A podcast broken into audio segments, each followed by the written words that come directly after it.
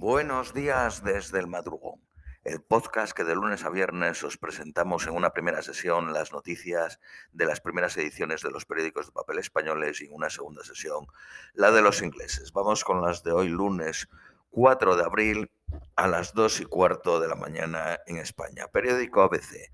Crímenes de guerra en la retirada rusa. La Unión Europea endurecerá las sanciones tras el reguero de civiles masacrados y Zelensky lo califica de genocidio. Ucrania confirma que las tropas rusas se retiran rápidamente de la, zona de Kiev y de Chernigov. esta última ciudad está eh, cerca de la frontera con Bielorrusia. Se espera un reagrupamiento para liberar toda la parte este del país y mantener sus posiciones en Gerson y Zaporizhia. Ucrania denuncia que ha encontrado 410 cadáveres de civiles asesinados en los alrededores de Kiev. Se han descubierto fosas comunes con 57 cadáveres en Bucha, cerca también de Kiev. España pide investigar si Rusia ha cometido crímenes de guerra después de las imágenes insoportables de Bucha. Rusia niega estar detrás de las muertes de civiles a las afueras de Kiev. Unas 250 personas se manifiestan en Madrid contra la guerra en Ucrania y el gasto militar. Ni Putin ni OTAN. La viceprimera ministra ucraniana dijo que 11 alcaldes y dirigentes de administraciones locales de Ucrania fueron secuestrados por las tropas rusas. El ejército ucraniano anuncia que ha asumido el control total de la frontera con Bielorrusia. Desde el comienzo de la guerra, Estados Unidos ha autorizado ayudas militar a Ucrania por valor de 1.600 millones de dólares. Seis muertos y al menos diez heridos en un tiroteo en Sacramento, la capital de California. Ocurrió en una zona de bares y vida nocturna en el centro de la ciudad. Elecciones este domingo en Hungría, con opciones para la plataforma opositora liderada por Peter Mark Zay. Urban se, se enfrenta a las urnas con una posición pro-Putin y anti-LGTB. Periódico El País. Bucha muestra al mundo la barbarie de la guerra de Putin. Se descubren matanzas que encajan con la definición de crimen de guerra y provocaron una conmoción internacional. Zelensky llevará el caso mañana ante el Consejo de Seguridad de la ONU. La Unión Europea apoya la investigación de organizaciones en el terreno de delitos de lesa humanidad y anuncia nuevas sanciones contra el Kremlin. Rusia asegura que las imágenes de la matanza de Bucha son un montaje. Según el Ministerio de Defensa ruso, ni un solo habitante de la ciudad ucraniana ha sido herido por el ejército. Ucrania pide el envío de una misión de la Corte Penal Internacional para investigar los posibles crímenes de guerra.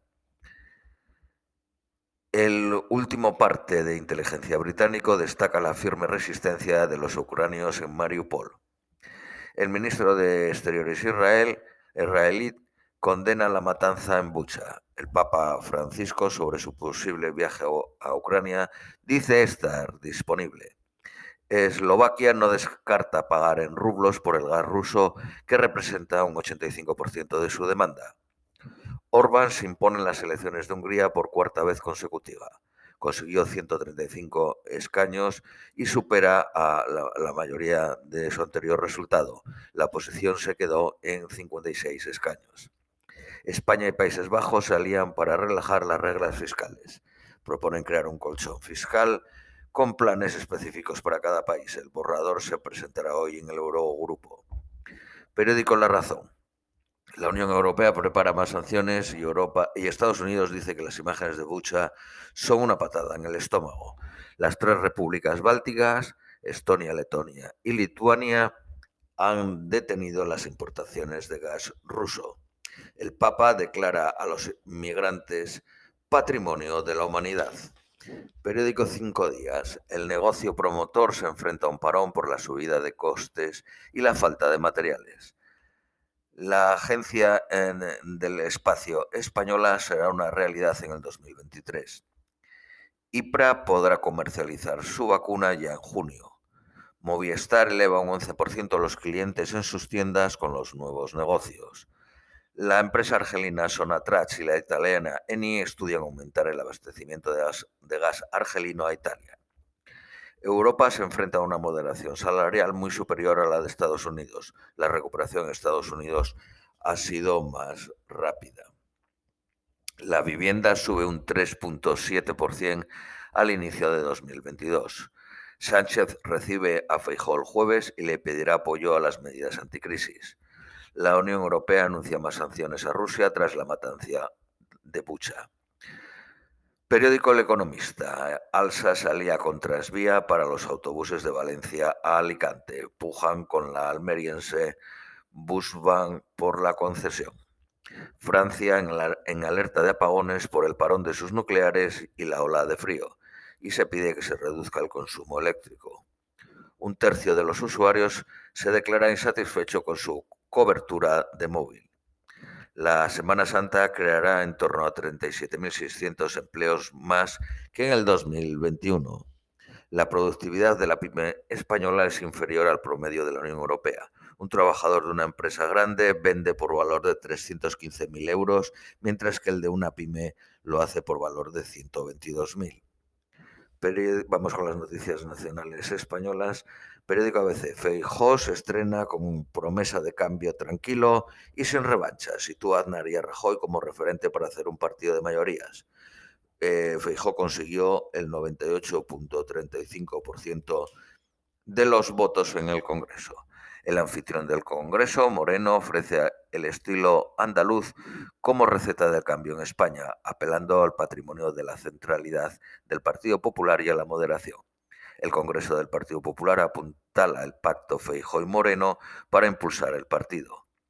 Vox tenía en diciembre más de 63.000 afiliados.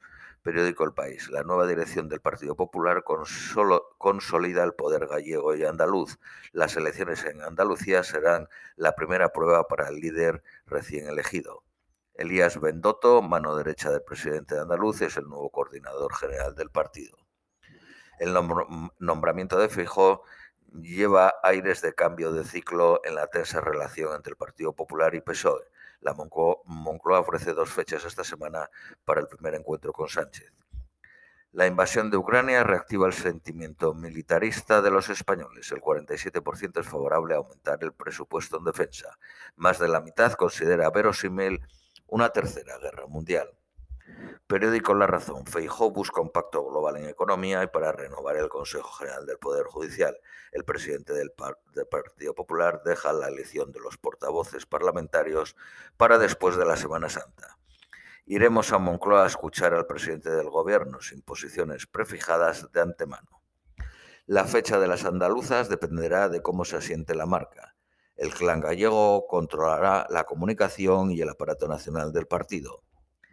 Sánchez espera del nuevo Partido Popular una posición útil y de Estado. El rey recibirá a Feijóo el miércoles. Retroceso de la clase media. Siete de cada diez serán más pobres. El 10.32 sube hoy el precio medio diario de la electricidad. Esto es todo por hoy. Os deseamos un feliz lunes y os esperamos mañana martes.